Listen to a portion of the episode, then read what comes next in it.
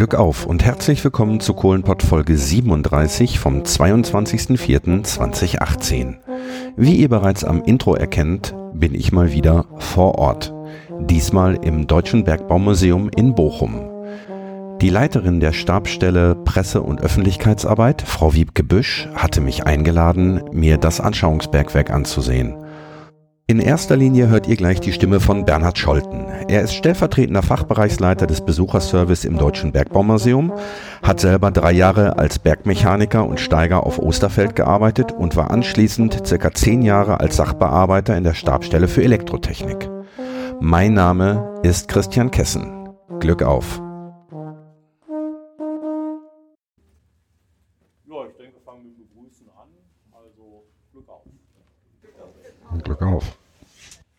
Wir sind hier im Anschauungsbergwerk des Museums. Das Bergwerk hat man auch wirklich zum Anschauen gebaut. Also hier wurde nicht nach Kohle oder irgendwas anderem gesucht, sondern man hat 1937 angefangen, eben hier ein Schaubergwerk zu errichten. Nur das heißt, es hat auch einen Weltkrieg überlebt, wird also nicht heute kaputt gehen. War übrigens im Zweiten Weltkrieg einer der meistbenutzten Bunkeranlagen von Bochum. Wir befinden uns übrigens in einer Tiefe von ungefähr 1350 Zentimetern. Ja, wegen der Zahl. Ne? Das sind also nicht wirklich tief. 1300 Meter ist ja für einen Bergmann nichts. Zumal ja eben hier im Ruhrgebiet tatsächlich in Tiefen zwischen 1000 ja, und 1600 Metern Tiefe abgebaut wurde, beziehungsweise es jetzt ja auch in dem einen Bergwerk, was wir haben, auch noch gemacht wird. Da unten ist man dann allerdings näher am Erdkern. Damit ist das da auch ein bisschen wärmer. Und in 1000 Meter Tiefe hat das Gestein hier in der Gegend so ungefähr 45 Grad Celsius. Bei 1600 sind das dann schon etwa 65 Grad. Das heißt also, wenn man das Bergwerk jetzt nicht kühlen würde, hätten die Bergleute ständig Biosauna für umsonst. Ja, aber wird keiner mehr arbeiten. Deswegen kühlen wir das Bergwerk ab. Das schaffen wir einmal, indem wir große Mengen an Frischluft durch das Bergwerk leiten. Und diese Luft kommt dann eben über die Schächte nach unten. Ein Schacht, die senkrechte Verbindung, wie unser Aufzugsschacht ja eben auch einer ist. Davon hat dann ein richtiges Bergwerk mindestens zwei. An einem ist ein Ventilator, der saugt die Luft raus aus dem Bergwerk und so strömt dann an dem oder an den anderen Schächten eben automatisch die frische Luft nach. Jetzt ist Luft aber genauso faul wie der Mensch im Allgemeinen. Die wird also am liebsten in einen Schacht runtergehen, auf dem kürzesten Weg zum nächsten und gleich wieder raus. Da haben die Leute aber nichts von, weil die wenigstens zwischen den Schächten arbeiten. Also zwingen wir die Luft durchs ganze Bergwerk zu gehen. Das machen wir auch wie beim Menschen. Wir bauen da einfach Türen ein. Und da kommt nur die Luft durch, die darf, und der Rest muss eben außen rum. Und so wird dann schon mal das gesamte Bergwerk mit Frischluft versorgt. Das reicht aber nicht mehr. Wir haben seit den 70er Jahren sogenannte Wärmetauscher, man könnte auch sagen eine riesige Klimaanlage mittlerweile. Und wir schaffen es dann, die Arbeitstemperaturen im Abbau so auf gute 25 bis etwas über 30 Grad abzukühlen. Das aber bei einer Luftfeuchtigkeit um die 90 Prozent. Ne, sodass man da ein nettes tropisches Klima hat. Und da sind dann unsere 12 Grad, die wir hier in den meisten Teilen des Bergwerkes haben, doch recht angenehm. Wenn wir weitergehen, sollten Sie auf zwei Dinge aufpassen. Einmal auf die Füße. Wir haben zum Teil Schienen hier liegen, der Boden ist nicht immer ganz so eben. Zum anderen sollten Sie auf unsere Einbauteile aufpassen. Die hängen nicht immer so hoch, sind aber fast immer so hart. Ja, das Gute ist, die meisten Sachen sind aus Stahl. Die sind schön kühl. Wenn Sie dann eine Boiler haben, brauchen Sie nicht erst ein Kühlbeck suchen. Ja, dann können wir weitergehen. Und als nächstes werden wir dann mal so tun, als würden wir doch mal 1200 Meter nach unten fahren. Da müssen wir lang.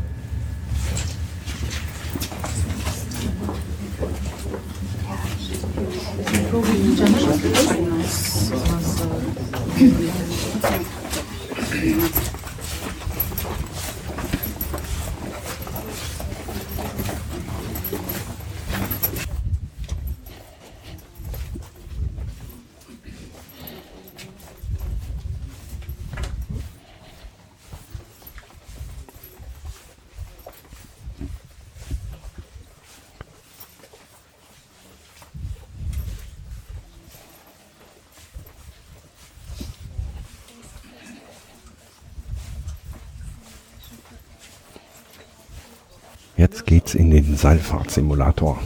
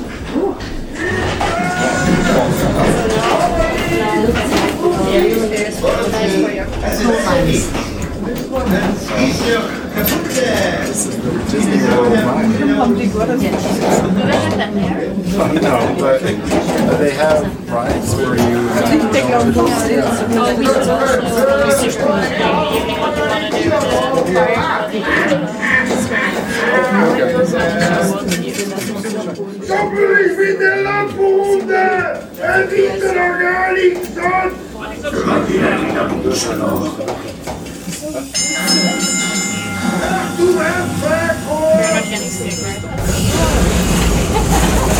Come on, be sure.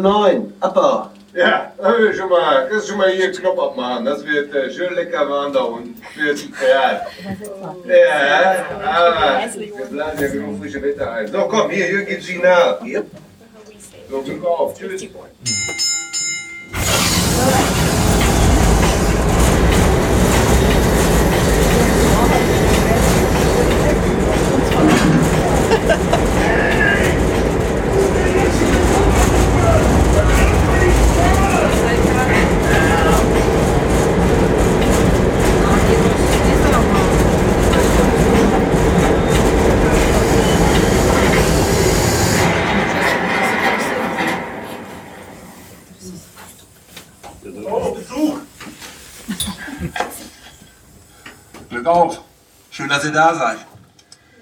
Na, auch eine Prise? Aha. Schnupftabak. Lass liegen. Nehme ich nachher mit. Euch viel Spaß. Glück auf.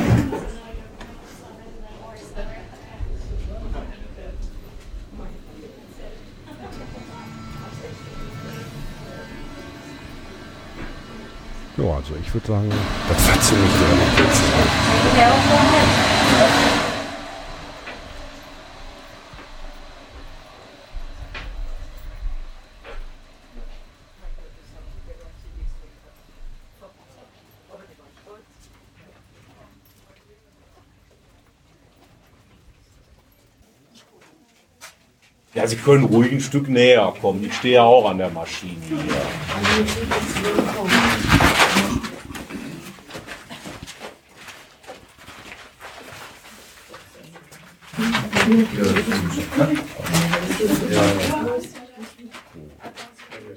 Ja, wir sind jetzt ja schon durch so ein paar Gänge hier unten gelaufen. Gänge in so einem Bergwerk nennen wir dann Strecken. Und wer jetzt hier einen Stollen sucht, der ist leider in der falschen Jahreszeit da. Ne, So um Weihnachten haben wir die vielleicht. äh, als Gang gibt es den bei uns nicht. Weil der Stollen als Gang ist einer, der ja im Prinzip gerade in den Berg reingeht. Also wenn man vor so einem Berg steht und dann da reingeht, dann ist das ein Stollen. Wenn man erstmal wie hier mit dem Aufzug oder Förderkorb runtergefahren ist und dann Gänge hat, dann sind das Strecken. So, aber diese Strecken oder Stollen müssen auch irgendwie hergestellt werden. Und eine Möglichkeit, wie man das machen kann, haben wir hier stehen. Das ist das sogenannte Bohren und Sprengen. Das allerdings so aus den 50er Jahren. Wir haben hier eine schöne alte Bohrmaschine, die mit Druckluft angetrieben wird. Die heutigen sind elektrisch angetrieben. Aber die Arbeiten, die die Maschine hier gemacht hat, sind genau die gleichen, was sie heute auch machen. Wir bohren mit der Maschine so anderthalb bis drei Meter tief in das Gestein rein. Je nachdem, wie weit ich das eben raussprengen möchte. Wenn dann alle Löcher fertig gebohrt sind, die ich brauche fürs Sprengen, fahre ich die Maschine zurück. Dann kommt Sprengstoff in die Löcher. Und wenn die Bergleute weg sind, sprengen wir das Gestein dann raus. Nach dem Sprengen haben wir dann allerdings einen Riesenhaufen Steine hier rumliegen, der weg muss. Und das war bis in die 50er Jahre hauptsächlich Handarbeit. Also mit der Schippe. Und deswegen waren die Strecken damals auch nicht unbedingt so groß wie die hier jetzt, wobei die für heutige Verhältnisse auch klein ist. Na, weil wir müssten da vorne 15 Quadratmeter Fläche raussprengen. Wenn ich das nur zwei Meter tief mache, habe ich hier 30 Kubikmeter Gestein liegen. Und ein Kubikmeter festes Gestein wiegt etwa zwei Tonnen. Das heißt, die Leute hätten mal eben 60 Tonnen Steine wegschleppen dürfen. Na, also diese Größe hier ging nur, als man dann schon Ladewagen hat. Dann müssen wir die Strecken abstützen, damit sie nicht zusammenbrechen. Dafür haben wir hier Stahlbögen und Holzknüppel noch dahinter gelegt. Heute hat man da kein Holz mehr hinter, heute sind das sogenannte Stahlmatten. Und erst wenn alles vernünftig abgestützt ist, dann wird eben wieder neu gebohrt. Und damit Sie einen kleinen Eindruck vom Bohren kriegen, mache ich die Maschine im Leerlauf an. Die bringt dann so etwa 105 Dezibel. Also vernünftige Diskothek. Ja. Wenn die bohrt, kann sie bis an die 120 Dezibel bringen, was dann schon fast ein leises Düsenflugzeug ist. Aber bohren mache ich nicht. Ja. Wer möchte, kann sich aber trotzdem die Ohren zuhalten. Aber ja, die Ohren zuhalten. Da kommt jetzt ein bisschen Luft raus, aber sie werden nicht weggepustet. Vielleicht sind die Haare. Nein. Nein. Vielleicht sind die Haare strubbelig. Struppelig.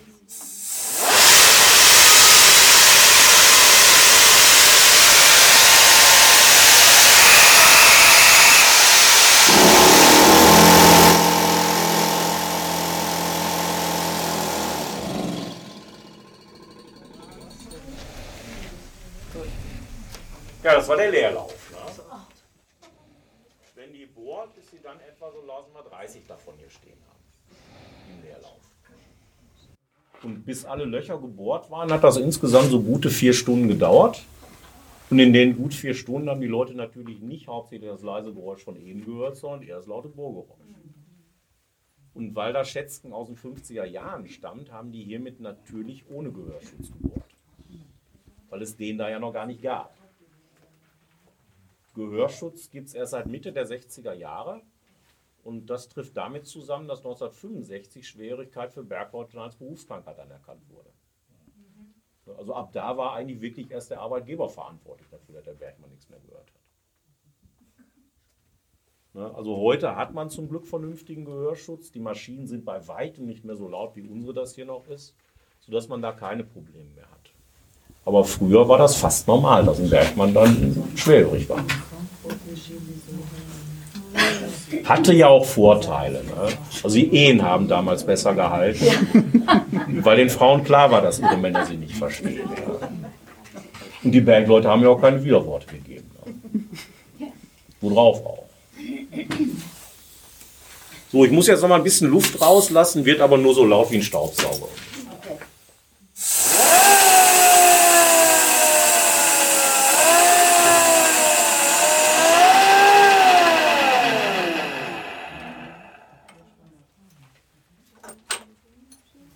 So, da müssen wir wieder raus.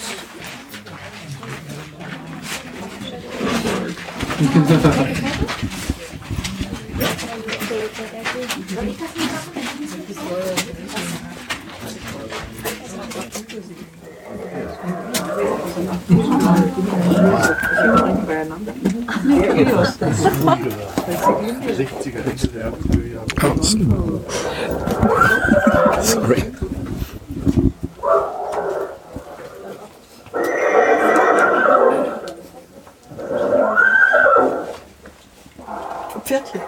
Jesus, was hat denn das da?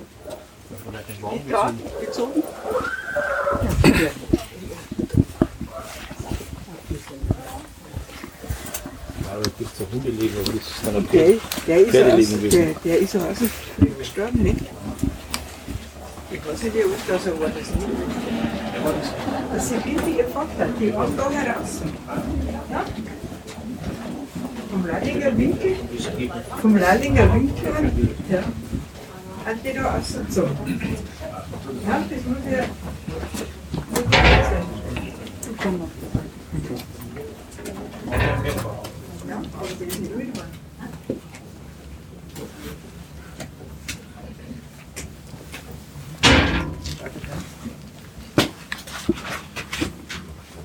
Gerade sind wir beim Tobias vorbeigekommen. Der Tobias steht da, weil ein Tobias als das letzte Pferd gilt, das hier im Ruhrgebiet im Bergwerk gearbeitet hat. 1966 ist er in den Ruhestand gegangen. Die Pferde haben wir hier gebraucht zum Wagenziehen. Das hat ein Pferd im Normalfall so fünf Jahre lang gemacht. Und hat auch die fünf Jahre im Bergwerk gelebt. Die sind also normalerweise zwischendurch nicht rausgekommen, sondern waren wirklich fünf Jahre ihres Lebens nur im Bergwerk. Und nach den fünf Jahren ging es dann auch in den allermeisten Fällen zum Schlachthof. Also Tobias, der hat Gnadenbrot gekriegt und ein paar, die kurz vor ihm rausgekommen sind. Äh, Aber ansonsten sind die zum Schlachthof gekommen. Dafür gab es aber auch zeitweise einfach zu viele Pferde. Also 1913, das war das Jahr mit den meisten Pferden hier im Ruhrgebiet unter Tage. Da waren es 8.500, die hier beschäftigt waren. Ja, also wir reden nicht von dem einen oder anderen Grubenpferd, was wir hier mal hatten. Ja, und das Fleisch einen Sauerbraten muss ja auch irgendwo herkommen. Ja, rheinischer oder westfälischer, der ist vom Pferd. Ne? Vor den Pferden mussten übrigens die Bergleute selber die Wagen bewegen.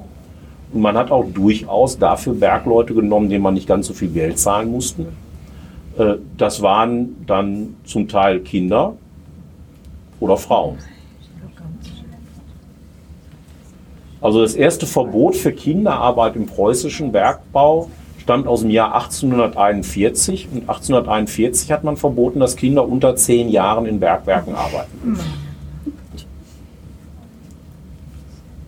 Generell durften die Kinder zu der Zeit aber auch erst ab neun arbeiten. Das hat der Freier vom Stein vorher durchgesetzt, gegen große Widerstände, dass eben Kinder wirklich erst ab neun arbeiten dürfen.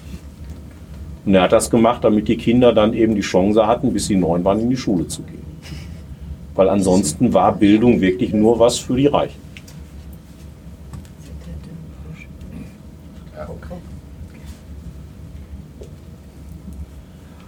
So, dann können wir hier mal so ein bisschen anfangen, wie das mit Kohlenabbau auch mal anfing. Wir haben da vorne hinten an der Wand hier einen schwarzen Streifen. Das ist Kohle. Die ist sogar echt. Die haben wir da nur hingemauert. Na, dieser Streifen wäre dann ein sogenanntes Kohlenflöz. Und die Bergleute mussten ja irgendwie die Kohle da rauskriegen. Und äh, bevor die Maschinen hatten, haben sie es dann mit der Hacke gemacht. Und dann sind da reingekrabbelt, haben mit der Hacke in die Kohle reingeschlagen und haben dann eben damit die Kohle gelöst. In den 20er Jahren, da setzte sich dann die erste Maschine durch.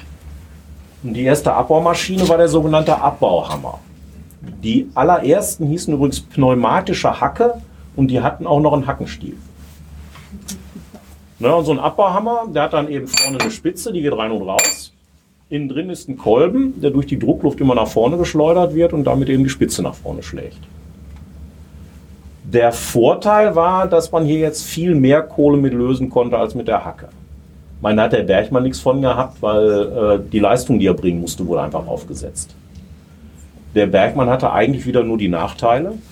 Das Ding ist nämlich auch nicht wirklich leise und der Kolben fliegt ja nicht nur nach vorne, sondern kommt jedes Mal zurück. Und dieser ständige Rückschlag hat dann für einen erheblichen Verschleiß der Gelenke in der Hand und im Arm gesorgt. Das konnte dazu führen, dass dann Hand, die Hand und der Arm so stark gezittert haben, dass die Leute kaum noch schreiben konnten. Das nennt sich dann auch Abbauhammerkrankheit, ist also auch eine anerkannte Berufskrankheit, die aber heute zum Glück auch nicht mehr auftritt. Ja, und wenn wir jemanden haben, der mal ausprobieren möchte, wie so ein Abbauhammer anfühlt, wenn er loslegt, der darf das gerne mal machen.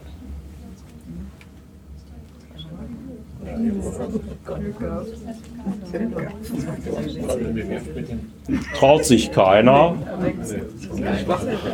Also die Kindergartenkinder machen das immer liebend gern. Ja, wirklich. Also wenn der erste einmal war, sind die anderen nicht mehr zu halten. Ich habe leider keine Hand frei. Ne, ich mach mal eben Luft drauf. Ne, Stellen sich einfach neben den mittleren und drücken nur fester auf den Griff. Nein. Springen. Wobei der schon Vibrations- und Geräusch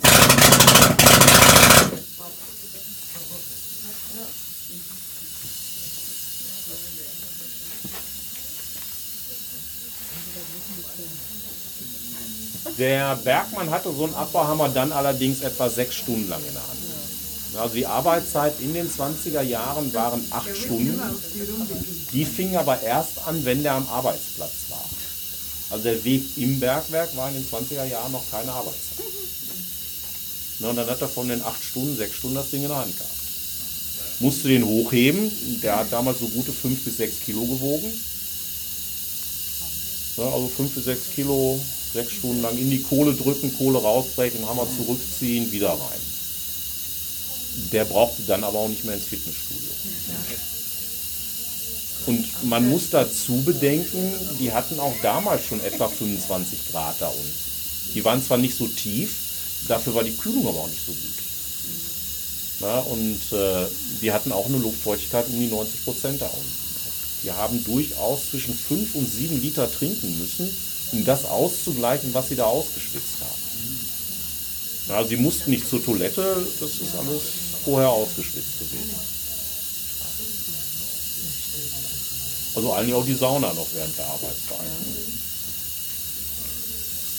Das ist schon fast ein optimaler Beruf für sich, den Mann. So, ich lasse noch mal Luft raus, wird noch mal ein bisschen laut. So nachher die Suche hier spielen.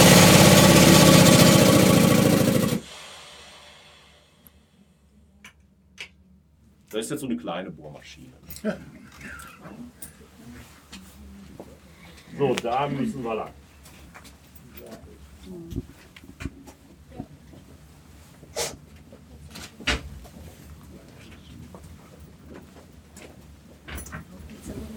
Translation there? Oh, okay. Ich, ich spreche kein Deutsch. Ah, okay. Probably an uh, audio guide would be better. Maybe we have a translator. Yeah, okay. Where you from? Uh, United States, Okay. uh, Montana. Oh. I don't know. You know. That's also uh, coal.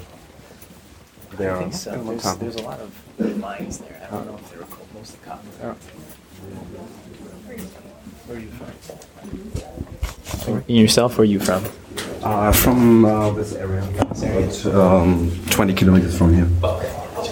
And I'm doing a podcast uh, for the last year of coal mining in, in Germany. Private project. And with weekly episodes. Oh, fun. So today I'm here to get some. tour material for that. Yeah. Can I just play the photo? Yeah. Because Here we have. Nur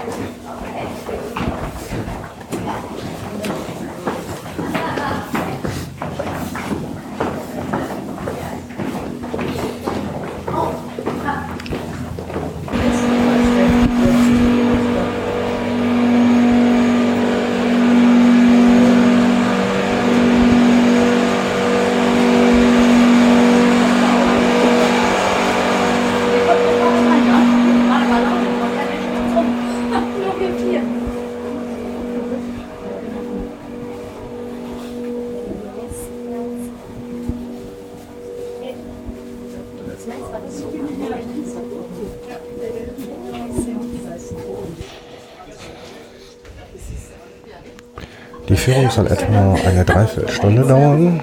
Danach kann man sich in diesem Bergwerk selber bewegen. Das werde ich natürlich dann gleich auch noch tun. Aber jetzt kommt erstmal der Kohlehobel.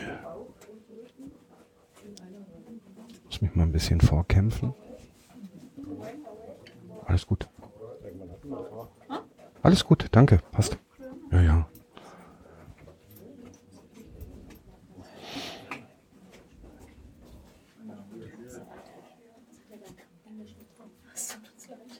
Der Gang, in dem wir hier jetzt sind, das ist ein sogenannter Streb. Und der Streb ist der Gang, den man dann braucht, um eben die Kohle abbauen zu können. Und ein Streb ist immer zwischen zwei Strecken. Durch eine Strecke sind wir ja gerade hier reingegangen. Die andere Strecke ist dann hinten am anderen Ende. Und zwischen diesen beiden, am besten parallel verlaufenden Strecken, da wird die Kohle abgebaut. Wobei jetzt unser Streb hier nur 80 Meter lang ist. Äh, heute wäre der so zwischen 300 und äh, 400 Meter lang. Aber auch nicht immer so hoch. Ne? Gibt zwar auch höher, aber es gibt auch äh, durchaus noch, gerade auf die Büren, wo die ja Anthrazitkohle, die sind dann guten Meter hoch.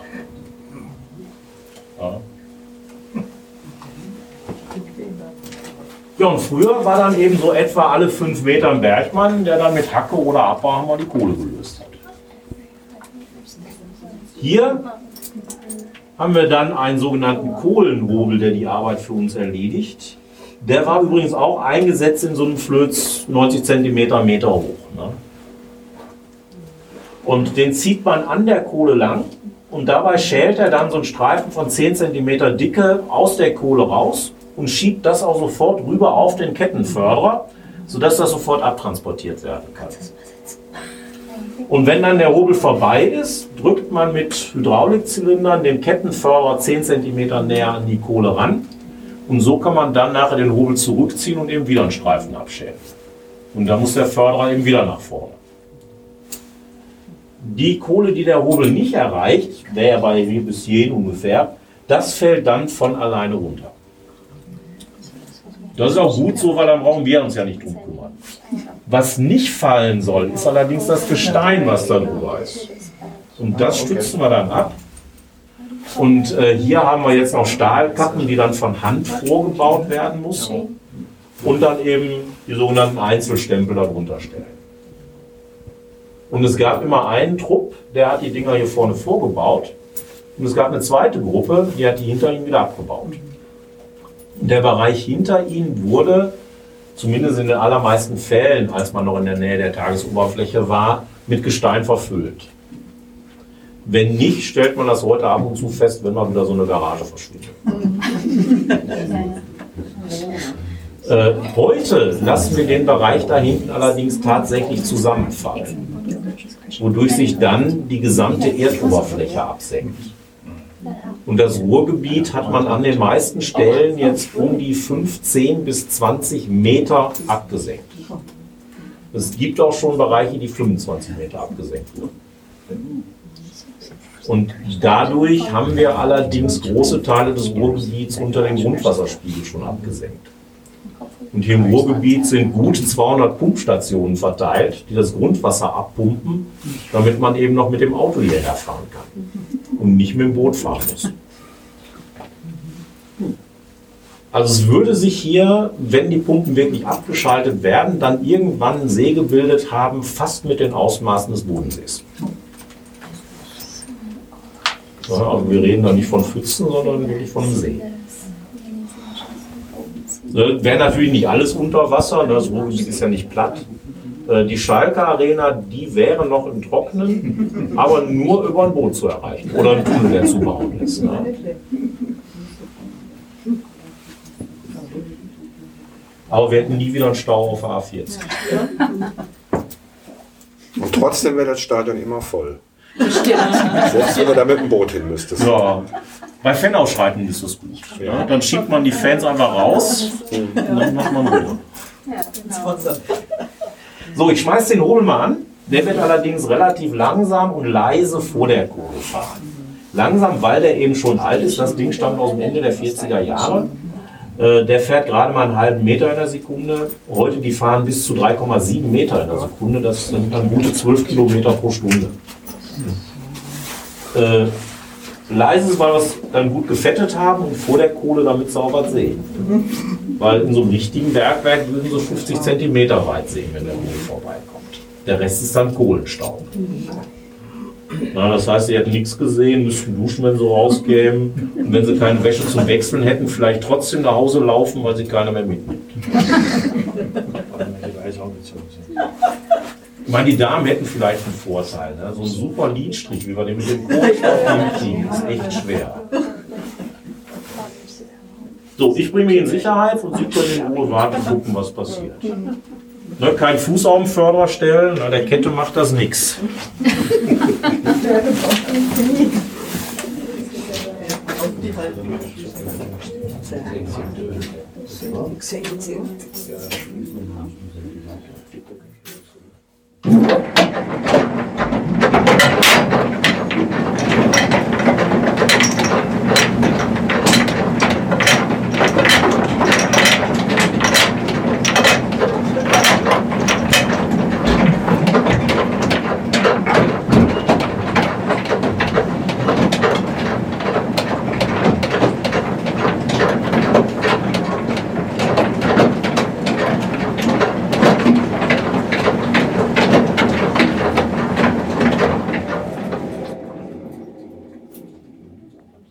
Ja, und wo ich hier stehe, ist es auch gut, dass der Rundgang jetzt hier weitergeht.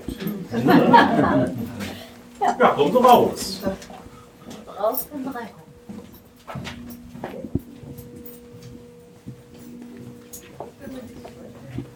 Ja, das stand natürlich alles still, als wir hier alleine waren. Das ist natürlich so eigentlich besser. Man kriegt ja doch mehr. mit. Du siehst natürlich hier alles. Ja, ja. Ich weiß nicht, hier hängt hier ganz gut Knöpfe.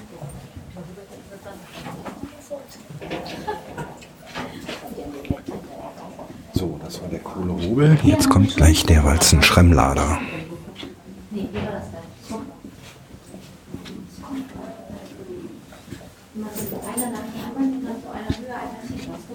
machen. Da vorne kommt das.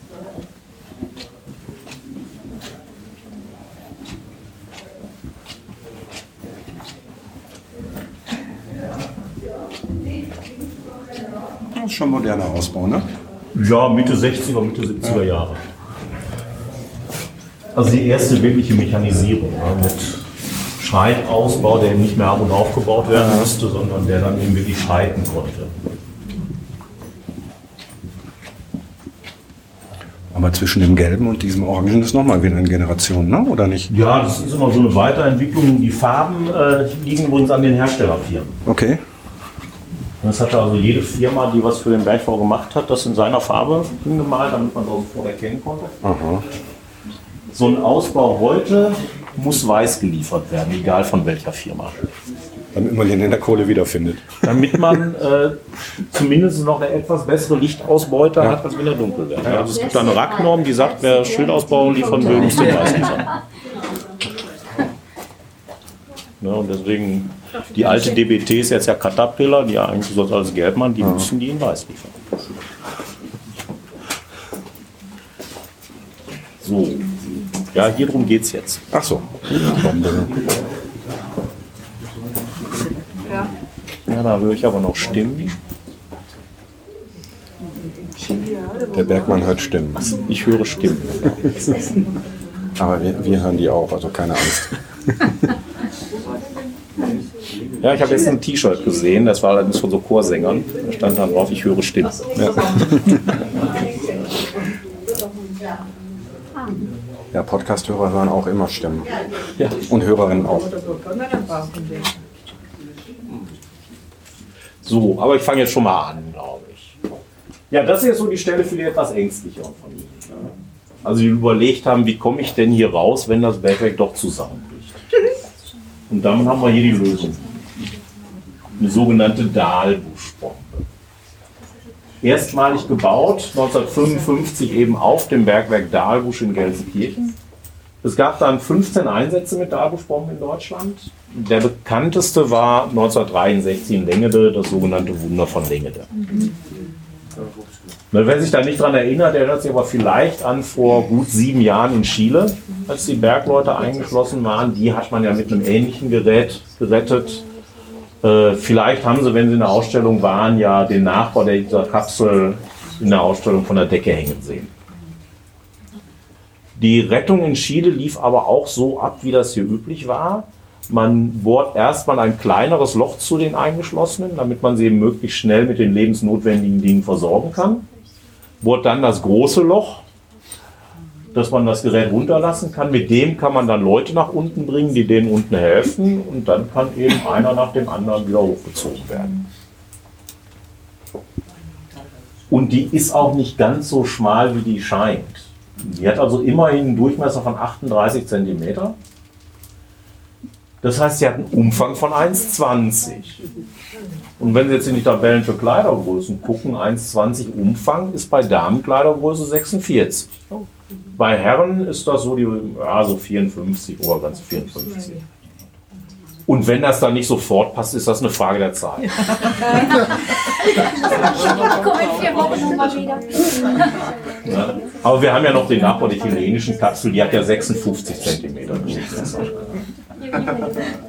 Die war übrigens auch deswegen so groß, weil die Leute heute fülliger sind, als sie es früher waren. Lag aber auch daran, dass die chilenischen Bergleute ja aus einer Tiefe von 800 Metern hochgezogen werden mussten und dann etwa 20 Minuten unterwegs waren. Ja, und da muss man sich dann schon ein bisschen bewegen. Ja, in Länge waren das waren gerade 64 Meter, die, die hochgezogen wurden. Ja, aber dann können wir beruhigt weitergehen. Wir wissen ja jetzt, wir kommen wieder raus. Ne? Dann können wir jetzt mal schauen, wie man den heute Kohle abbaut. In Lengede, die zweite Gruppe, hat man nach zehn Tagen gefunden und dann hat es nochmal vier Tage gedauert, bis das Loch dann fertig war, wo man sie dann rausziehen konnte. Ja. Die erste Gruppe, man hatte ja zwei Gruppen gefunden. Die erste, das waren drei Leute, die hat man schon am äh, zweiten Tag gefunden, weil man da ziemlich sicher war, wo die waren und hat dann direkt da ein Loch runtergebohrt.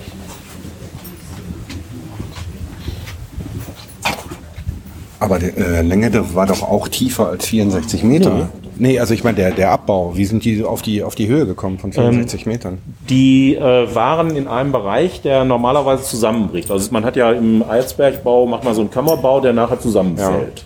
Und die sind, weil der Wasserspiegel stand, sind die da raufgeklettert Aha. und haben dann da oben gewartet. Das war natürlich auch ein Risiko für die, weil da konnten natürlich auch Steine runterfallen. Und nachdem ja dann ihre Lampen ausgefallen waren, haben die nicht mal gesehen, wenn da irgendeiner erschlagen wurde von dem Stein.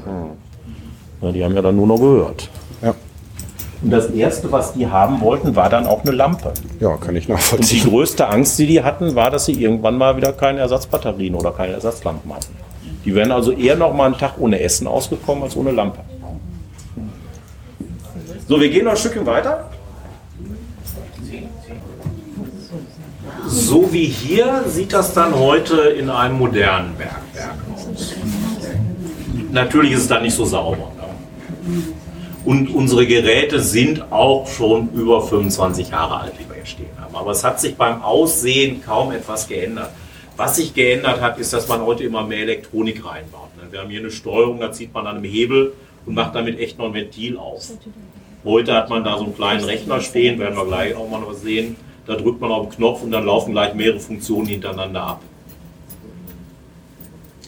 Zum Abbau der Kohle haben wir jetzt hier einen sogenannten Walzenlader oder Doppelwalzenlader stehen, weil er zwei Walzen hat. Diese Walzen fahren versetzt. Die vordere Walze dreht sich und schneidet oder fräst die obere Kohle heraus, während die hintere Walze unten den Rest dann mitnimmt.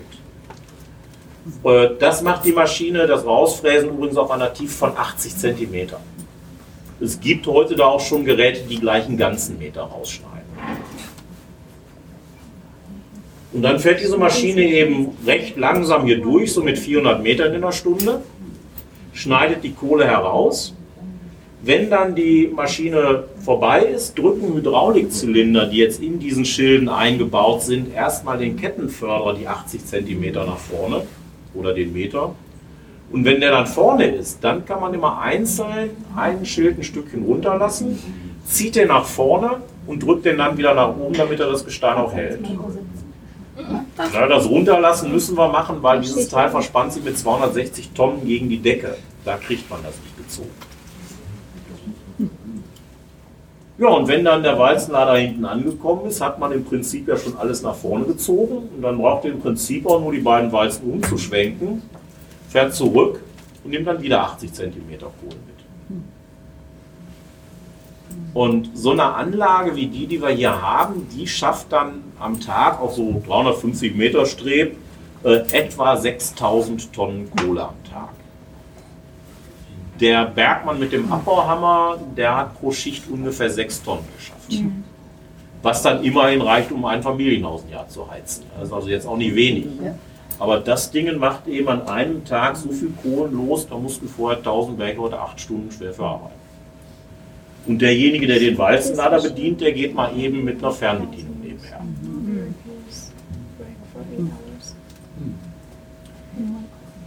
Ja, also die Arbeit des Bergmannes hat sich da enorm gewandelt, eben von dem, der schwer körperlich arbeiten muss, zu dem, der eben auch entsprechendes technisches Verständnis haben muss.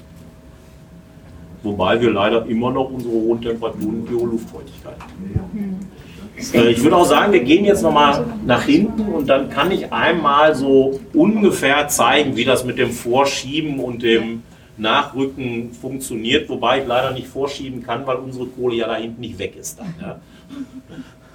Gehen wir einmal bis zum Ende des Strebs oder dieses Ganges und da sammeln wir uns dann wieder.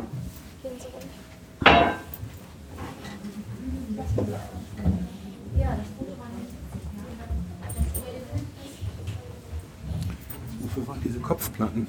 Äh, damit die Kohle nicht von alleine umfällt. Gerade bei hohen Flözen kann das ja dann umfallen. Ja. Oder schlimmer eigentlich noch ist, dass es so ausböscht. Ja. Und dass man dann äh, vier, fünf Meter hinten frei hat, die man nicht abstützen kann. Und deswegen hat man die Kohle, wird die Kohle angedrückt und erst kurz bevor der Walzenlader kommt, gehen die dann automatisch hoch.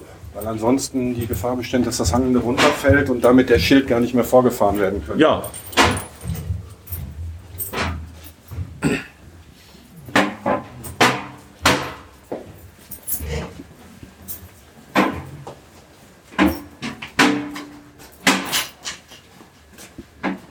Wahrscheinlich stehen aufnahmetechnisch da falsch, weil da geht gleich die Pumpe an. Mhm. Das ist egal. Mal alle raus.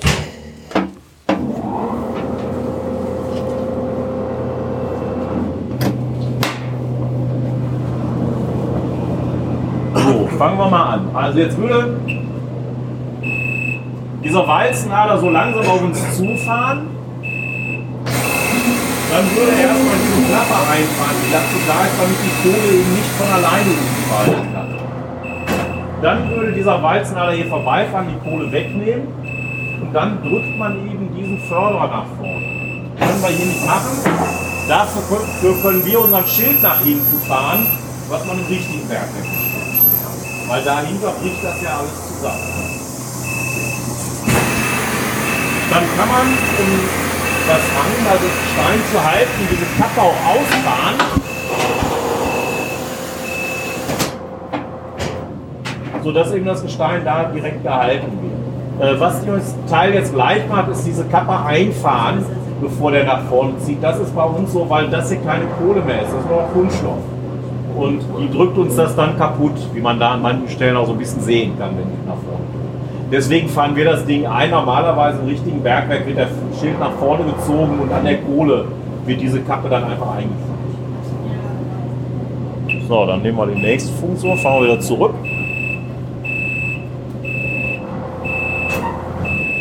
Also runterlassen, damit man es überhaupt bewegen kann.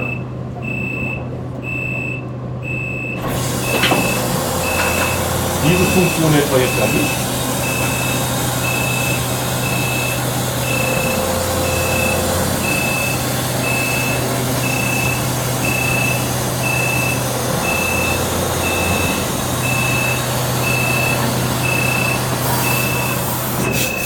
So, und dann kann man eben diesen Schild einmal nach vorne ziehen, drückt das wieder nach oben.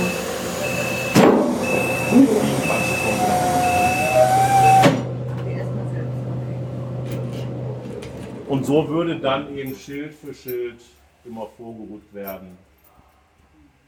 Oder eben der Förderer nach vorne gerückt werden. Damit sind wir jetzt auch quasi rum. ne? Wir müssen es eigentlich nur noch schaffen bis zum Aufzug. Dann können wir wieder rauffahren. Wenn wir es nicht schaffen bis zum Aufzug, ist ja nicht ganz so schlimm. Wir haben da hinten ja noch die Dalbuschbombe liegen. Ne?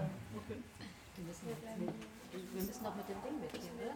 Müssen wir jetzt mit oder können wir noch einen Moment bleiben? Sie können jetzt auch noch Also wir kommen auch wieder mit dem Ding dann hoch, ne? Ja, Mit ja, da ist jetzt ein Kollege. Ja, wunderbar. Ja, mit dem Simulator, mit dem Aufzug kommen. Mit dem. Ja, wir nehmen ja. besser den Aufzug und nicht den Ja, Simulator. nein, das meine ich, den Aufzug, genau. Also der Aufzug ist da vorne, Sie können Ja. auch noch mal ganz rumgehen. Und wir da ist ein Kollege Fotos jetzt machen? immer Okay. drauf, der Ja. immer rauf und runter Danke. fährt. Bitte.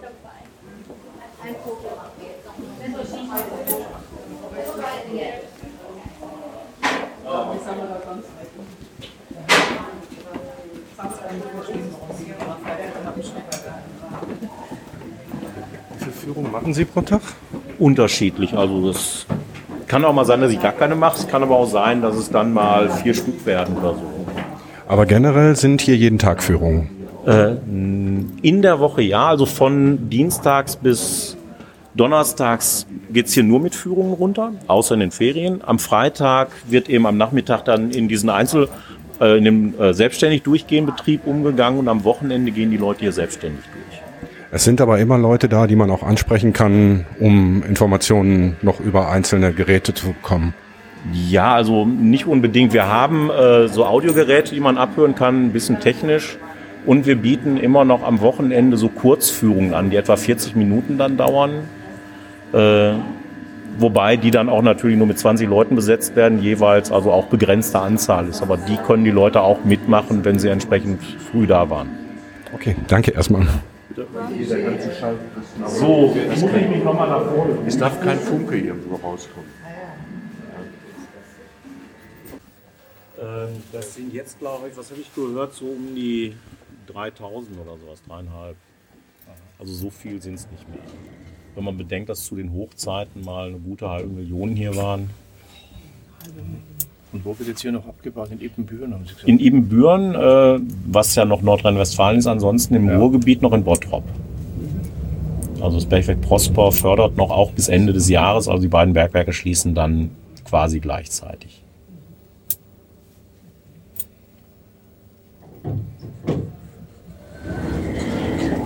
So, dann.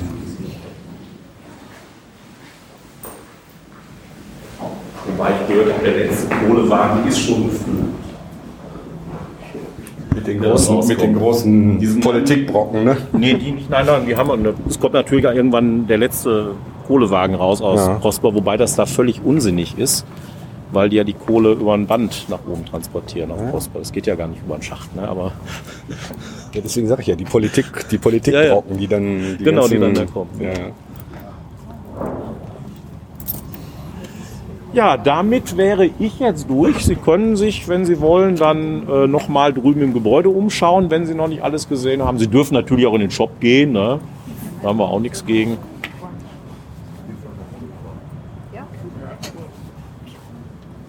Ja, Schönen Dank. bitte. Dankeschön, ja. Ausgang wäre da, ne? wenn Sie jetzt Aber man hat jetzt auch noch die Möglichkeit. Das, dieses schwarze Gebäude, was, äh, wo, wo Sie die äh, bei der Kasse da, da in dem Gebäude, da ist noch etwas Ausstellung.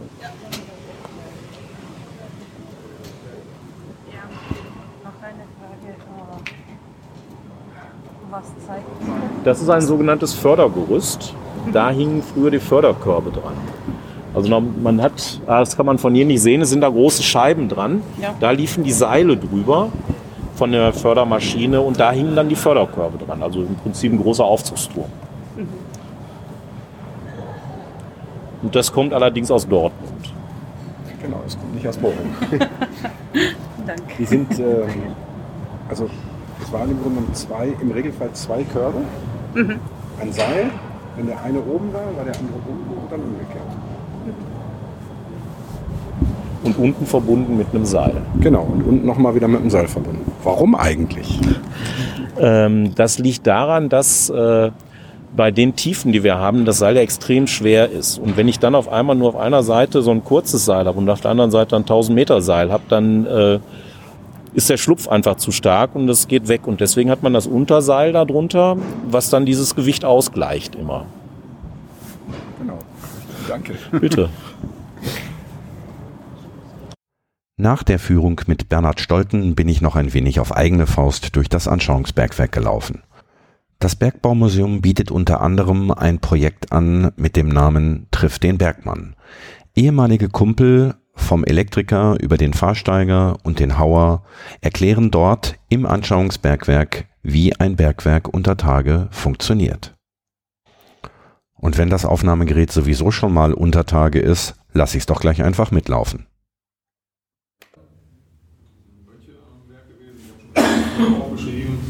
Man schriftliche Aufzeichnungen gefunden, dass man also Steinkohle aus dem Essener Raum nach Dortmund verkauft hat. Ja, also man findet südlich der Ruhr, also wenn man das Ruhrgebiet quasi aufteilt mit den drei Flüssen, auch im Süden die Ruhr, in der Mitte die Emscher, im nördlichen Bereich die Lippe. In diesem Bereich ist die Steinkohle. Südlich der Ruhr treten Steinkohlenflöze nach über Tage aus. Das heißt, das heißt, äh, die Steinkohle, die wir im äh, nördlichen Ruhrgebiet bei 500, 600, 700.000 Meter Teufel haben, ist im südlichen Ruhrgebiet teilweise über Tage anzutreffen. Das heißt, Sie können also im Tagebau Steinkohle gewinnen. Und so ist auch quasi die Wiege des Ruhrgebietes südlich der Ruhr. Dort haben Bauern, Handwerker, irgendwelche Leute nach Steinkohle gegraben, haben irgendwelche Pingen gegraben, also irgendwelche Kuhlen, haben die Kohlen, die an der Tagesoberfläche waren oder Tagesoberfläche nah, hereingewonnen zum Beispiel 1300 und Bauern, die die Steinkohle nach Dortmund verkauft haben. Und dann eben mit zunehmender Technisierung, mit dem Bedarf an Steinkohle für die Dampfmaschine, hat man dann quasi sich profimäßig mit dem Bergbau beschäftigt und dann ging das dann auch in die Tiefe, weil ein technischer Startschuss für den Steinkohlenbergbau in der Tiefe war die Erfindung der Dampfmaschine, weil die Dampfmaschine ermöglicht hat, das Wasser zu beherrschen aber vorher war es nicht äh, möglich, die Wasserhaltung äh, so zu regeln, dass die Bergwerke nicht abgesaugt wird. Bis dahin war es so, die haben eine Kuhle gegraben, die sind irgendwann voll Wasser gelaufen. Wenn die Kuhle voll Wasser gelaufen ist, haben sie die aufgegeben und haben eine neue Kuhle gegraben. Aber wenn sie in die Tiefe wollen, also wenn die Steinkohlenflöze praktisch in die Tiefe folgen wollen, müssen die die Wasserhaltung beherrschen. Also die, die Kunst, das Wasser cool zu halten. Und sie können sich mal so äh, im Hinterkopf halten, im mittleren Ruhrgebiet ist für jede Tonne Kohle, die gefördert wird, 1000 Liter Wasser, die nach über Tage gewonnen werden müssen. Und wenn Sie gucken, so ein modernes Bergwerk hat so um die Tagesförderung von 25.000 Tonnen. Dann können Sie sich ausmalen, wie viel Wasser Sie nach über Tage bringen müssen. Und das hat erst die Erfindung der Dampfmaschine möglich gemacht. Das Wasser wird nach über Tage gepumpt äh, und in die Emscher, in die Ruhr, in den Rhein, in die Lippe wird es abgegeben und dann wird überwacht das Wasser und dann äh, wird das weggepumpt dann. Andersrum, Grundwasser, was dann da reinkommt? Ähm, nein, das, das, ist, das ist kein, Kein Grundwasser. Das ist Grubenwasser. Grubenwasser. Grund, Grundwasser sprechen wir das Wasser, was so zwischen 20 und 25 Meter tief ist. Und das Grubenwasser ist dann unter dem Grundwasserspiegel. Das, Sie müssen sich das so vorstellen, es gibt äh, eine Trennschicht, die das Grundwasser und das Trinkwasser praktisch von dem Grubenwasser trennt. Da gibt es eine wasserundurchlässige Schicht und die verhindert also, dass das Grundwasser quasi in die Grube ablaufen kann. Und deswegen haben wir auch das Wasser, das wir so für unseren täglichen Bedarf brauchen, äh, von dem Grubenwasser getrennt. Und das Grubenwasser, wo wir von reden, das ist Wasser, was tatsächlich auch 700, 800, 900 Meter Teufel am Tag gemacht werden muss. Jo. Ähm, ja, jetzt haben wir uns ja quasi Steinkohlenbergbau, wo wir die Kohlen quasi an der Tagesoberfläche geschürft haben, dann ging es in den Stollenbergbau. Das heißt, äh, im südlichen Ruhrgebiet ist das ja so ein bisschen hügelig. Ich weiß nicht, aus welcher Gegend Sie kommen von Deutschland, aber wenn Sie mal so gucken, an der Ruhr entlang, so ein bisschen hügelig Mittelgebirge. Das heißt, Sie können im Stollenbergbau, das heißt, die graben in den Berg rein und folgen dem Steinkohlenflöz nach. Das geht relativ gut. Aber irgendwann sind die Steinkohlenvorräte dann natürlich auch erschöpft. Das heißt, sie müssen in die Tiefe. Und das war quasi so 1870 der Beginn der, des technischen Bergbaus an der Ruhr, also wo das industriell Steinkohle gewonnen worden ist. Und dann war auch so ein Punkt erreicht, äh, das ist dann so kapitalintensiv geworden, das konnten sich also die Bauern oder ein Einzelner konnte sich das nicht mehr erlauben. Die mussten Schacht helfen, da waren riesige Kapitalmengen für erforderlich. Hört sich zwar jetzt äh, harmlos an, wenn eine Aktie 500 Mark gekostet hat, aber wenn sie 250 im Monat verdient haben, dann war das natürlich ein Riesenvermögen, was sie erstmal aufbringen mussten, um so eine Kapitalgesellschaft zu gründen. Und das war dann bei der industriellen Geschichte des Steinkohlenbergbaus Kapitalgesellschaften, wo die reiche, reiche Leute zusammengeschlossen haben und das Geld gestellt haben und dann praktisch nach Steinkohle gegraben hat. Das kann man so ein bisschen heute vergleichen mit der, mit der Internetgeschichte. Das ist Risikokapital gewesen. Sie konnten mit relativ, relativ viel Geld verdienen bei der Steinkohlegewinnung, aber sie konnten auch relativ viel Geld wegschmeißen, wenn sie Pech hatten und die Schacht eingestürzt ist. Und das ist passiert.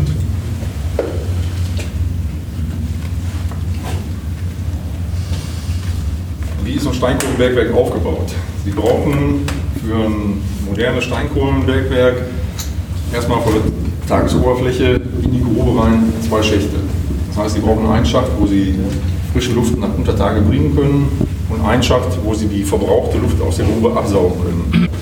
Wir haben auf dem ausziehenden Schacht ist oben ein großes äh, Lüfterhaus installiert. In diesem Lüfterhaus laufen zwei äh, große Lüfter, die praktisch einen Unterdruck in der Grube erzeugen. Das heißt, wir saugen an dem ausziehenden Schacht die verbrauchte Luft aus der Grube heraus und an dem einziehenden Schacht strömt die Menge, die wir aus der Grube heraussaugen, nach. Und unsere Aufgabe ist es nur noch, praktisch diese Luft, die am einziehenden Schacht einströmt, so in der Grube zu verteilen, dass praktisch jeder Betriebspunkt unter Tage bewettert ist. Wenn Bergleute von Wetter sprechen, dann meinen sie also nicht den Sonnenschein und den Regen, sondern die Luftbewegung unter Tage. Also Das- der Wind quasi.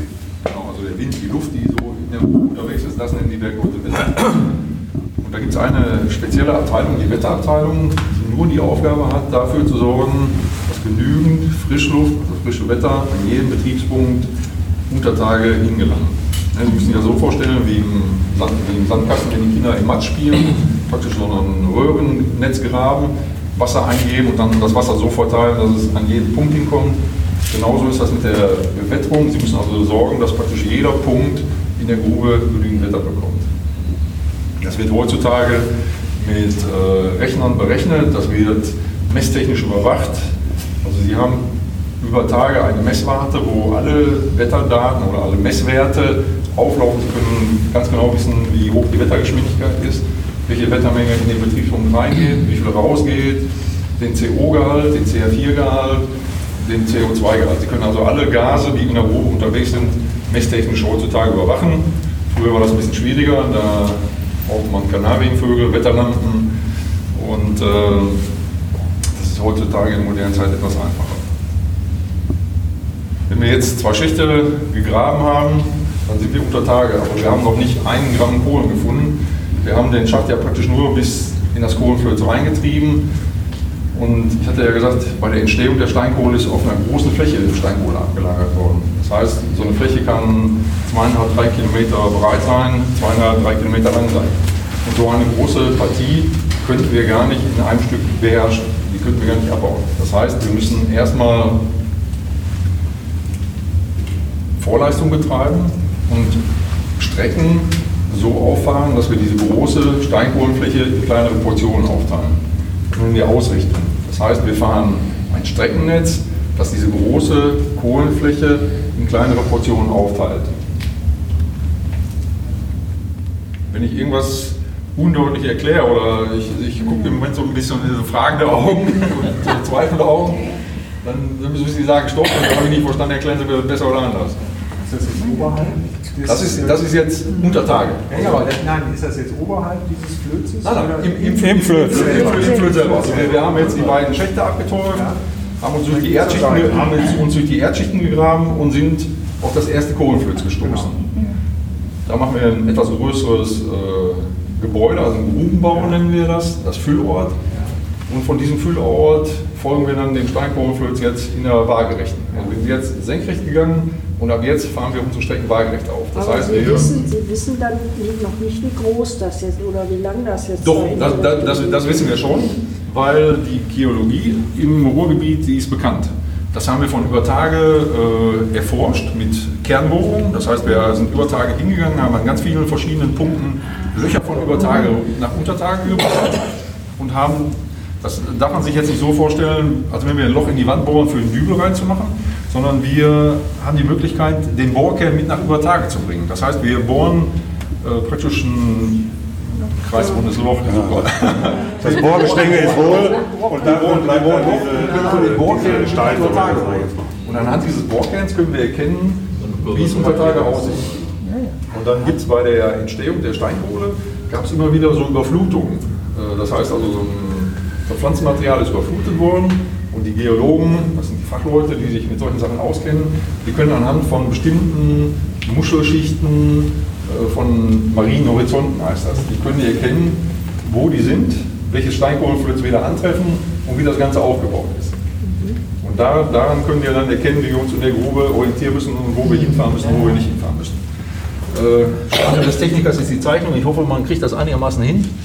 Wir haben hier unseren Schacht, hier unseren ausziehenden Schacht. Und dann fahren wir jetzt quasi unsere Strecken und teilen das Steinkohlen- Steinkohlenflöz. Moment.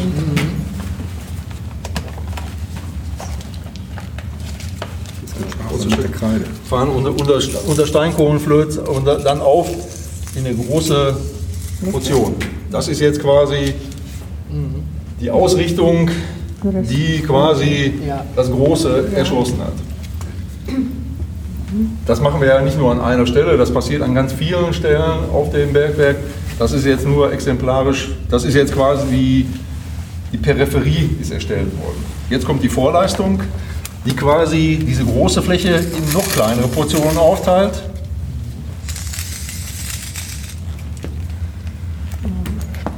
Und dann haben wir jetzt schon hier die ersten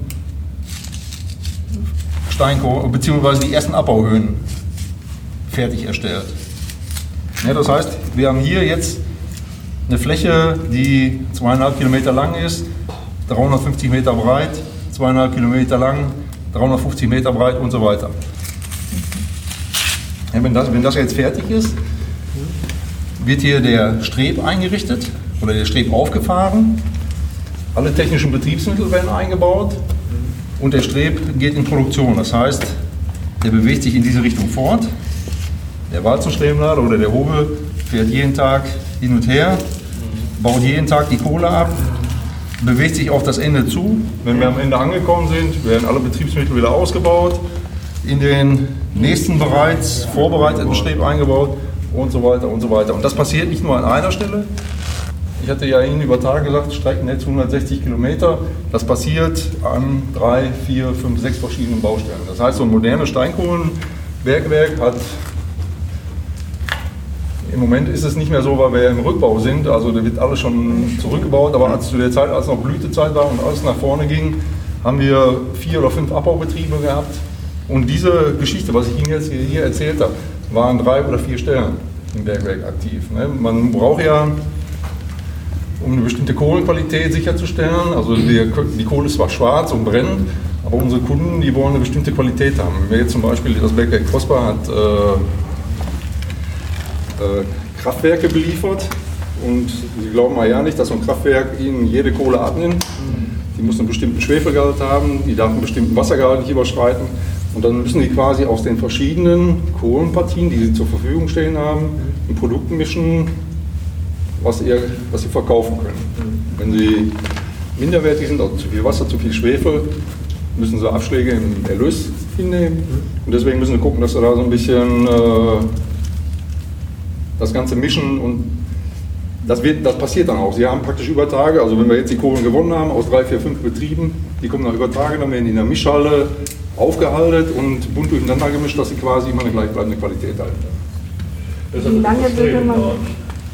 Wird das dann noch verstrebt irgendwie? Die, Ja, also da, das, ist jetzt, das ist jetzt erstmal nur die, Wie so ein Bergwerk wie funktioniert. so ein Bergwerk funktioniert. Ja, ja. Die Technik, Also, das gehen wir uns gleich also, angucken. also, Aber nur, dass man schon mal so Ja, nee, nee, klar, ungefähr einen Überblick hat von dem, was kommen wird. Ja, es dauert, bis man so ein so ein Feld da abgebaut hat. Ein Jahr circa. Das fällt alles weg jetzt, ne? Ja. Dauert ungefähr, so brauchen. der Abbau dauert ungefähr ein Ja. Jahr. Von einem. Kann man so sagen. Von einem so einem Bereich. Genau. Unterschied. Ja, und, und Sie müssen sich ja vorstellen, so ein modernes Bergwerk, 400.000 bis 5.000 Beschäftigte. Ja, das heißt, dadurch kommt dann auch so eine große Beschäftigtenzahl zustande, weil Sie ja an drei, vier, fünf, sechs Vorstellungen gleichzeitig arbeiten. Und äh, Sie müssen sich das so vorstellen, es gibt also nicht den Bergmann, der alles kann, sondern es gibt auch Spezialisierungen. Es gibt Bergleute, die sich nur ausschließlich mit Abbau beschäftigen. Es gibt nur Bergleute, die sich mit äh, Vorleistung, also mit Streckenauffahren beschäftigen. Weil klar könnte jeder Bergmann alles, aber es gibt so Spezialtechniken, Spezialkniffe. Da ist es einfach besser, wenn man sich spezialisiert. Und das ist so die. Wenn die Leute jede Woche woanders eingesetzt würden, das wäre kontraproduktiv. Also der, der Weizenfahrer oder der, der, der Schildzieher oder je nachdem, der macht, der macht seine Arbeit. Heißt nicht, dass er nicht irgendwann mal wechselt, aber zum Beispiel wie jemand, der so eine Maschine bedient, da, so eine Teilstückmaschine, wie, wie wir die da sehen, die werden oder wurden auch im deutschen Steinkohlenbergbau eingesetzt, um Strecken aufzufahren mit sehr gutem Erfolg. Einer, der so eine Maschine fährt, das sind schon, das sind richtige Spezialisten. Ich will nicht sagen, der kann nichts anderes, aber warum soll ich da jemand anders hin tun, wenn ich da einen super ausgebildeten Mann habe, der damit, äh, der damit arbeiten kann. Denn mit so einer, also jetzt mit dieser nicht, aber mit einer modernen Maschine haben wir Leistung gehabt von über 300 Meter in einem Monat. 27 Quadratmeter groß, also viel größer als eine U-Bahn. Hackt der dann mit diesen Pinken? Ja, die Dinger drehen sich hier, diese, die, die Körper da, die Weizenkörper. Ja. So, dann haben wir jetzt schon mal die, dieses grobe, E- Ecke. wissen wir jetzt so ungefähr, wie es funktioniert. Und dann äh, machen wir jetzt den Einstieg in die Technik. Wenn Sie sich einmal umdrehen, da sehen Sie direkt schon das erste Gerät, das man nutzt zur Streckenauffahrung. Wir benutzen zur Streckenauffahrung haben wir drei verschiedene, äh, drei verschiedene Gerätschaften. Das ist je nachdem, mit welcher Wucht wir aufschlagen wollen. Wir haben einmal konventionellen Streckenvortrieb, das ist mit äh, Bohrhammer und Bohrwagen und Lademaschinen. Das wird eingesetzt in Bereichen, wo wir kurze Distanzen auffahren wollen, wo es oft um die Ecke geht, also wo wir winklig fahren müssen, wo wir welche rauf, welche runter, Sonderbauwerke, wo man also keine Maschine gut einsetzen kann. Der zweite Teil ist mit der Teilschnittmaschine, so wie wir es hier sehen. Das wird eingesetzt zum Beispiel, um so eine Flötstrecke aufzufahren. Da, wo Kohle mit im Spiel ist, da, wo man relativ weiches Nebengestein hat, da benutzt man hier so eine Teilschnittmaschine. Das ist hier eine, die auch im Steinkohlenbergbau so eingesetzt worden ist. Aber wir sind im Museum, das ist schon ein bisschen Schätzchen, das ist schon ein bisschen betagter. Aber eben wegweisend der, in der Technik. reden. Ja, ja, das ist auch äh, alte Technik. Und dann werden wir auch gleich sehen, eine Vorschnittmaschine. Vorschnittmaschinen werden da eingesetzt, zum Beispiel, so wie ich gerade ge- gezeigt habe, diese Strecke, die ganz außen rum geht, die ganz häufig auch im festen Gestein aufgefahren werden, weil man so Strecken, die lange Zeit stehen müssen, lange Zeit zur Verfügung stehen müssen, meistens im Gestein auffährt und die müssen dann dauerhaft sein und da sucht man sich dann auch festes Gestein, wo man eben Strecken, die lange erhalten bleiben sollen und stabil stehen sollen, die benutzt man dann im, im Vorgestein und da wird eine Vollschnittmaschine genutzt. Wir sehen gleich eine Vollschnittmaschine, die zwar nicht im Steinkohlenbergbau gelaufen hat, aber die ähnlich ist wie die, die wir eingesetzt haben. So, genug Theorie. Wie ihr wisst, bin ich kein Profi. Deswegen ist es mir natürlich wieder passiert, dass meine Speicherkarte fast voll war. Die Aufnahme musste ich deshalb irgendwann abbrechen. Zum Schluss gab es aber noch eine kurze Erklärung, wie diese Riesenmaschinen nach Untertage gekommen sind. Die hänge ich noch hinten dran. Deutschland war mal und äh, wenn Sie, Sie fragen sich, äh, wie kriegt man so einen Teil nach Untertage? Also wenn, Sie, wenn wir jetzt äh, Geld hätten und wir würden so eine Maschine kaufen, dann würden wir zu dem Hersteller hingehen, D-Mark zum Beispiel, die bauen solche Maschinen. Wir würden so eine Maschine bestellen, die würden uns die bauen. Die Maschine würde einmal in der Werkshalle komplett aufgebaut werden, inklusive aller Nebengerätschaften. Also praktisch einmal ein Probelauf gemacht werden. Sie sagen, ja, so will ich die Maschine haben. Dann wird das demontiert. Alle Schrauben, alle Einzelteile werden in Kisten und Kästen verpackt, nach Untertage transportiert, Untertage wieder montiert und aufgebaut. Brauchen Sie aber jetzt nicht mehr. Nee, brauchen wir gehen, gehen Sie mal davon aus, so eine Maschine. Ja, aber, aber so eine Maschine so in, in, in, in modern, sagen wir mal, die man jetzt heutzutage im Einsatz hat, praktisch vom, vom Grundriss, also wenn sie praktisch die Startröhre, da wo die Maschine aufgebaut werden soll, diese händisch erstellt haben und die Maschine dann aufbauen, brauchen sie ungefähr vier bis fünf Monate, bis die Maschine losgehen kann. Ja, bis sie praktisch Ja, alle Bauteile haben, alle Bauteile aufgebaut haben. Und deswegen, deswegen lohnt sich dann auch nicht, nur 100 oder 200 Meter damit aufzufahren, sondern wenn so eine Maschine steht, dann versucht man möglichst lange Distanzen damit zu überbrücken und möglichst lange die Einsatzdauer zu haben. Ich hoffe, ich konnte euch einen kleinen Einblick in das Anschauungsbergwerk des Bergbaumuseums in Bochum verschaffen. Informationen zum Bergbaumuseum selber findet ihr selbstverständlich auf der Webseite. Ich verlinke natürlich die Webseite des Bergbaumuseums. Vor dem eigentlichen Besuch des Anschauungsbergwerks hat mir Frau Büsch etwas über die Aufgaben des Bergbaumuseums erzählt. Diese sind so vielfältig, dass sich daraus bestimmt noch die ein oder andere Folge des Kohlenpott ergeben wird. Ach so, das hätte ich beinahe vergessen. Ist euch, liebe Hörerinnen und Hörer, während der Fahrt im Simulator etwas aufgefallen? Dort hat sich nämlich ein Fehler eingeschlichen. Die Hörerin oder der Hörer, der mir als Zehnter unter info.kohlenpott.de einen Hinweis schickt, um welchen Fehler es sich handelt, bekommt von mir zwei Eintrittskarten fürs Bergbaumuseum geschenkt. Viel Spaß. Die Auflösung kommt dann in der nächsten Folge. Ein wichtiger Hinweis noch zum Bergbaumuseum. Das Museum befindet sich zurzeit im Umbau und ist daher nur eingeschränkt zugänglich. Nichtsdestotrotz lohnt sich ein Besuch auch jetzt schon. Ein besonderes Highlight in diesem Jahr wird die Fotoausstellung Das Revier über Tage von Josef Stoffels. Diese eröffnet am 30. September und geht bis zum 30. März 2019. Selbstverständlich ist das Bergbaumuseum auch für Menschen mit Mobilitätseinschränkungen zu erreichen. Es gibt in der Nähe separat ausgewiesene Parkplätze. Ihr solltet jedoch beachten, dass umbaubedingt der barrierefreie Zugang zum Anschauungsbergwerk nicht unbedingt gewährleistet ist. Nehmt von daher bitte vorher Kontakt zum Besucherservice auf. Das Museum bietet individuell angepasste Führungen für Menschen mit Behinderung an. Ey, Kumpel, für heute Schicht am Schacht.